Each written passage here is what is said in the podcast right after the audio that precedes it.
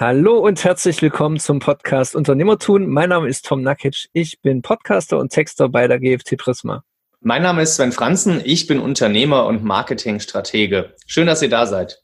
Ja, herzlich willkommen an alle Zuhörer und wir besprechen heute ein Thema, das Sven erst vor kurzem in seinem Blog bei Impulse Magazin thematisiert hat, und zwar eine Doppelbelastung als Unternehmer. Nämlich du hast ja eine Beraterposition eingenommen, während du gleichzeitig auch das Tagesgeschäft in deiner Marketingagentur weitergeführt hast und ja, hast so ein bisschen über deine Erkenntnisse daraus geschrieben und ja, was, was dich denn so in dieser Zeit begleitet hat. Warum hast du dich denn überhaupt für diese große Herausforderung entschieden, gleichzeitig Marketingagentur und gleichzeitig noch diese Beraterposition bei der, ja, ich glaube, ein Pharmaunternehmen war das doch. Korrekt, genau, ja. Also, warum habe ich mich für diese Herausforderung entschieden? Eigentlich ganz einfach, weil ich super neugierig bin, neue Challenges liebe und wirklich überlegt habe, okay, das reizt mich derart, ich möchte es gerne machen. Es ist dann auch so gewesen, dass ich gesagt habe, na ja, da war gerade der Lockdown eingeläutet worden, quasi als mir das angeboten wurde, dass ich gesagt naja, wer weiß denn, wie sich die Firma entwickelt? Wer weiß, vielleicht haben wir momentan gar keine Projekte in der Firma. Vielleicht ist es nicht nur eine Chance als Notnagel, das zu nutzen, sondern es ist auch eine Chance, einfach mich in der Zeit busy zu halten und inhaltlich mich einbringen zu können, ohne dass gerade eigene Projekte, die vielleicht kurzfristig wegen Lockdowns aufgeschoben sind, dadurch Schaden nehmen oder wenn die eben fehlen, dass ich dann theoretisch, ich sag mal, Urlaub hätte nichts zu tun hätte oder mir halt was zu tun suchen müsste.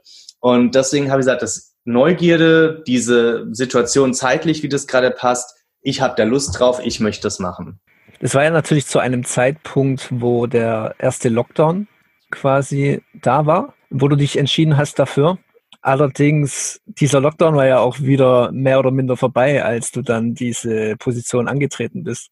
War dann das überhaupt noch so, dass du Langeweile hattest in der Zeit oder war das dann tatsächlich on the top zur normalen Arbeit dann das ganze andere dazu?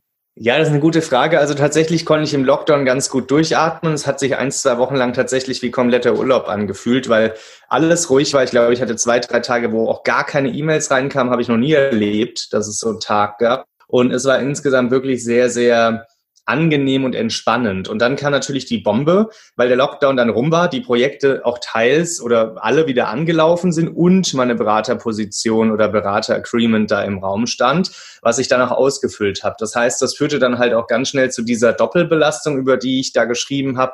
Und ich habe dann eben, ja, im Prinzip doppelt gearbeitet. Äh, natürlich jetzt nicht am Tag 16 Stunden, aber ich habe schon so meine 13, 14 Stunden am Tag gearbeitet, weil ich die acht Stunden fürs Consulting Agreement plus nochmal drei bis fünf Stunden am Tag für meine eigene Firma aufbringen musste. Also das war schon eine harte Zeit dann, die dann ja dreieinhalb Monate angedauert hat. Und wie belastungsfähig im Vergleich zu anderen Unternehmern würdest du dich denn sehen und wie stressresistent?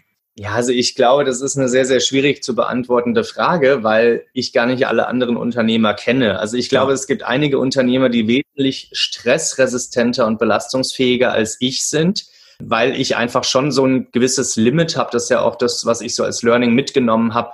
Alles über sieben, neun Stunden am Tag ist dann was, wo es anfängt, mir keinen Spaß mehr zu machen, wo ich so ein bisschen überladen mit Input und Output bin, das, was ich reingebe in die Arbeit, aber das, was ich auch alles aufnehme.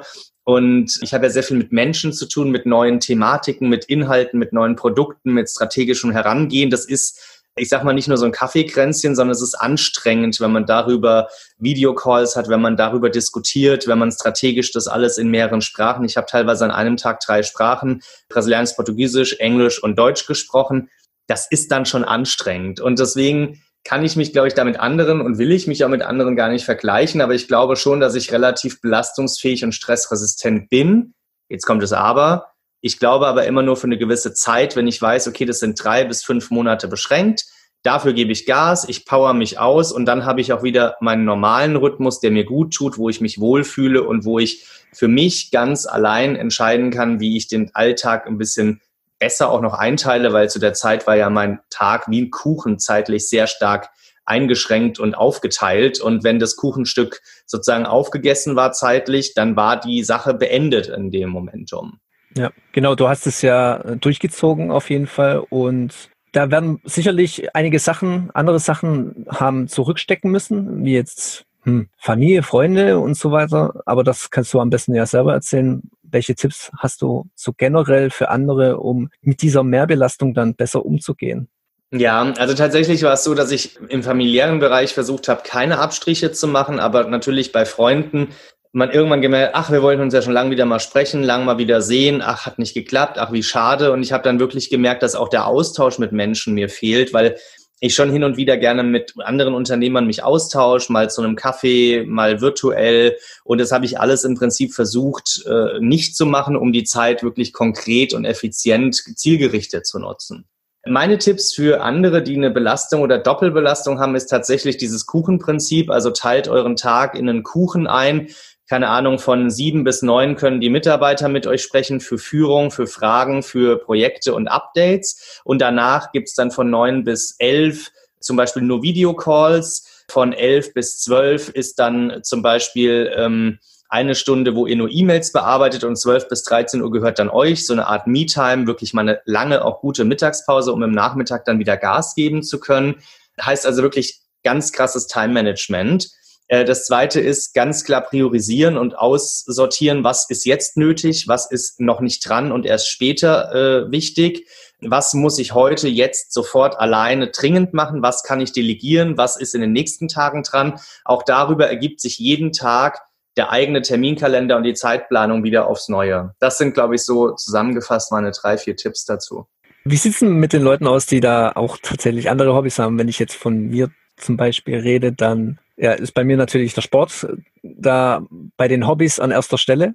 Das muss ja dann mehr oder weniger ganz aufgegeben werden, wenn ich irgendwie die Zeit dann tatsächlich lieber in Freunde investieren will, weil das ist ja auch durchaus wichtig. Ja, ich denke, du musst eine Entscheidung treffen. Du musst die Entscheidung treffen, ist es der Sport oder sind es die Freunde? Und die Entscheidung ist ja nicht für einmal und für immer, sondern du kannst ja jeden Tag aufs Neue entscheiden. Zudem habe ich es sehr schätzen gelernt, in der Zeit auch den Individualsport zu machen. Also wenn man jetzt im Verein spielt oder Teamsport, dann ist das natürlich wesentlich schwieriger, weil man mit anderen einen Termin vereinbart, wo man trainiert oder spielt oder Sport betreibt, also in einem, in einem Mannschaftsspiel dann. Bei mir war es so, ich war dann joggen. Ich konnte also beim Joggen Abspannen, Entspannen. Ich war alleine, ich war von keinem Terminkalender außer meinem eigenen abhängig und ich habe die Zeit auch noch genutzt, um so die Me-Time, Entspannung und vielleicht so ein paar neue Ideen zu entwickeln, während ich jogge, weil da ist ja mein Hirn quasi nicht wirklich genutzt. Das kann dann auch ein bisschen denken. Dafür habe ich diese Zeit genutzt. Das heißt, Sport ist bei mir nicht hinten runtergefallen. Ich habe auch nicht aufgehört. Im Gegenteil, es war für mich ein sehr, sehr wichtiger Ausgleich, den ich auch wirklich gebraucht habe. Und äh, von dem her würde ich auf jeden Fall empfehlen, Sport weitermachen. Man muss sich natürlich entscheiden, mache ich den Sport jetzt eine Stunde oder zwei Stunden, das heißt in der Länge kann ich variieren und ich muss mich entscheiden, ziehe ich den Sport vor heute oder ziehe ich meine Freunde oder Familie vor. Und man muss es im Zeitmanagement einfach als Kuchen sehen. Jedes Stück ist nur einmal da und wenn man es aufgeteilt hat, muss man entscheiden, welche Stücke man für welche, ich sag mal, Aktivitäten und Kategorien man aufteilt. Das ist, glaube ich, ganz wichtig. Ja, in manchen, vielleicht seltenen Fällen kann man ja beides kombinieren, Sport und Freunde, weil wenn ich jetzt an Mannschaftssport denke, da sind ja auch viele Freunde dann, die man hinzugewonnen hat äh, in Vergangenheit und da kann man ja dann so einen Kompromiss finden zwischen Sport und Freunde treffen und so mein, mein Hinweis darauf. Richtig, ja.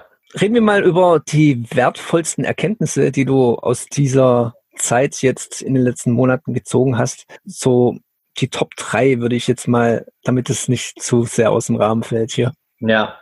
Also ich, ich, ich sage einfach mal so, meine Top 3 äh, beziehen sich darauf, dass ich erstens meiner Neugierde und meinem Wunsch, das zu machen, nachgegangen bin und das ist wirklich toll gewesen. Also ich habe da für die Mehrbelastung sehr viel zurückbekommen, die Neugierde, viele Insights, viele Inputs. Ich habe viele neue Dinge kennenlernen dürfen und mich da auch in die Projekte einbringen dürfen und viele tolle neue Menschen kennenlernen dürfen. Top 1 Top 2 ist, ich habe die Erkenntnis gewonnen, wie wirklich sehr, sehr präzises Zeitmanagement und Priorisierung geht und weiß auch daraus heraus, wie viel Arbeitszeit am Tag mir gut tut, biologisch wie gesundheitlich, inhaltlich und wann ich wirklich meine Zeiten brauche als Sportzeit, Freundezeit, Me-Time, wo ich Zeit für mich habe.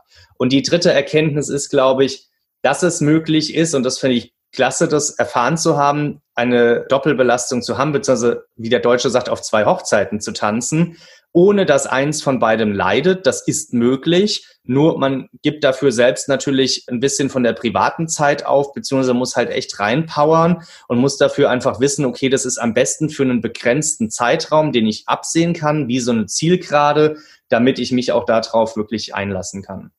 Ja, was glaubst du, wie lange es sich maximal so eine Doppelbelastung aushalten lässt, ohne dass dann wirklich äh, ganz, ganz schlimm gesagt mal die Familie sich von einem abwendet, die Freunde sich von einem abwenden? Ich glaube, das kommt wirklich auf einen selbst an, wie man es wirklich unter einen Hut bekommt, wie man so schön sagt. Ich persönlich glaube, für mich sind drei bis sechs Monate ein guter Zeitraum, irgendwo so dazwischen. Ich glaube, für einen Monat würde ich mir das gar nicht antun, weil es in Anführungszeichen so relativ kurz ist und dafür stellt man alles um. Da lohnt sich dieser, ich sag mal, diesen Zeitkuchen sich zu entwickeln und diese Entscheidung zu treffen nicht. Ich würde es aber auch nicht, glaube ich, über sechs, sieben Monate lang aushalten, weil irgendwann brauche ich dann mal richtig Urlaub, richtig Entspannung, weil ich wirklich gemerkt habe am eigenen Körper, wie anstrengend das auch mit der Zeit dann einfach ist. Es, ja, es multipliziert und addiert sich auch tagtäglich auf. Das merkt man schon. Mhm. Ja, ich habe mich auch gerade dran erinnert. Äh, deswegen haben wir ja auch teilweise unsere Aufnahmetermine für den Podcasts haben wir ja in deine oder in unsere Mittagspause verlegt, damit du dir ein bisschen besser die Zeit über den Tag verteilt einteilen kannst. Genau, richtig, ja. ja. Das noch aus der Zeit. Genau. Und das haben wir ja jetzt lange so beibehalten. Richtig. Ist geblieben. Ja, was ist denn so dein generelles Fazit? Warum du hast es ja schon so ein bisschen anklingen lassen. Warum würdest du es wieder tun?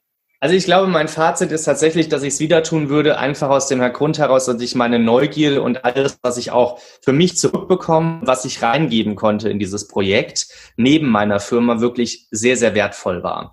Das Zweite ist, dass ich tatsächlich gesehen habe, dass es möglich ist, so eine Doppelbelastung, dass man mit gutem Zeitmanagement das richtig gut hinbekommt. Und das ist für mich einfach was, wo ich sage, ich finde das richtig klasse und richtig positiv. Deswegen würde ich es immer wieder tun. Okay, ich habe jetzt sonst äh, tatsächlich keine weiteren Fragen. Wir sind recht schnell durch das Thema durchgekommen. Falls du noch irgendwas Wichtiges hast, was dir zu diesem Thema Doppelbelastung und Mehrbelastung einfällt, dann gerne noch unseren Zuhörern mitteilen. Ja, ich habe soweit nichts mehr, Tom. Ich äh, freue mich auf die Fragen von unseren Zuhörern. Die können wir gerne demnächst dann nochmal beantworten. Und sonst wünsche ich euch erstmal allen eine gute Zeit. Passt auf euch auf und denkt dran, eine Doppelbelastung, wenn es euch reizt, ist möglich. Genau, vor allem sind zwar jetzt momentan ja in einem zweiten Lockdown, wahrscheinlich haben viele Menschen jetzt wieder ordentlich Zeit über. Ich habe es ja auch gemerkt, ähm, erstmal ist bei uns wieder das Training ausgefallen. Das heißt, viermal wöchentlich hatte ich wieder drei Stunden Zeit über, die ich dann irgendwie in Homeworkouts und was weiß ich investiert habe. Aber das ersetzt ja nicht äh, komplett die Zeit, die ich da in der Halle verbracht habe. Und auf einmal ja, ist wieder, ja, man hat so viel Zeit zum Verplanen. Das ist unvorstellbar. Das stellt man erst fest, wenn der Lockdown halt da ist. Ne? Ja, freu dich drüber und nutze sie. Ja, man muss nur überlegen, wie, genau. Ja, ansonsten, ich bedanke mich bei dir, Sven. Gerne, Tom. Und danke an alle Zuhörer, die hier uns ja fleißig zuhören und bei jeder Folge dabei sind. Und natürlich die Bitte, wenn ihr schon so regelmäßig dabei seid, dann schreibt uns doch auch gerne Kommentare und Themen und empfehlt uns weiter. Vielen Dank dafür und dann bis zum nächsten Mal. Ciao. Bis dahin. Ciao.